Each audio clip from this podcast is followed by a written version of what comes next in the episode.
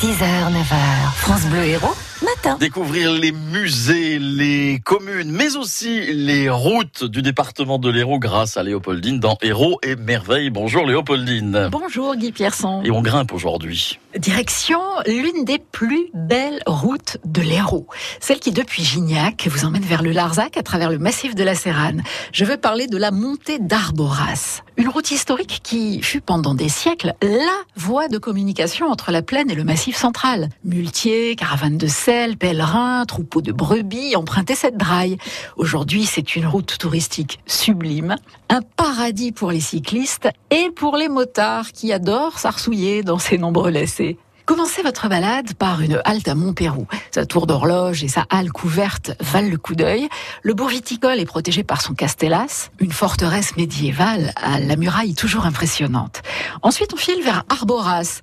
Perché sur sa colline, le village ressemble toujours à ce qu'il était à la fin du XVIIIe siècle, surmonté par un magnifique château languedocien avec une vue splendide sur le vignoble des terrasses du Larzac. Et puis attention, on part à l'assaut de la D9. 9 km jusqu'au col du vent, 703 mètres d'altitude, 491 mètres de dénivelé, ça grimpe fort et ça tourne beaucoup. La pente est intense dès la sortie d'Arboras pendant environ 2 km. Après, la route redevient plus facile pendant quelques centaines de mètres et enfin la montée se fait régulière jusqu'aux trois derniers kilomètres. Assez costaud cela, mais heureusement ombragé.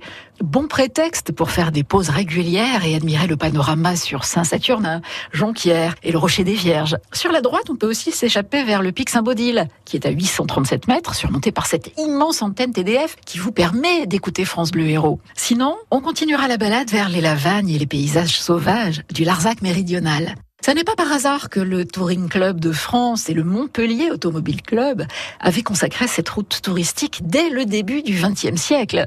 Elle a également été le cadre d'une course de côte historique pendant de nombreuses années. Pour autant, si vous l'empruntez en voiture, ne vous prenez pas pour un pilote de rallye. Alors, la montée d'Arboras, vous la faites quand? Là tout de suite parce que ça doit être joli au soleil levant. Léopoldine Dufour, héros et merveilles, à retrouver sur francebleu.fr. France Bleu Héros.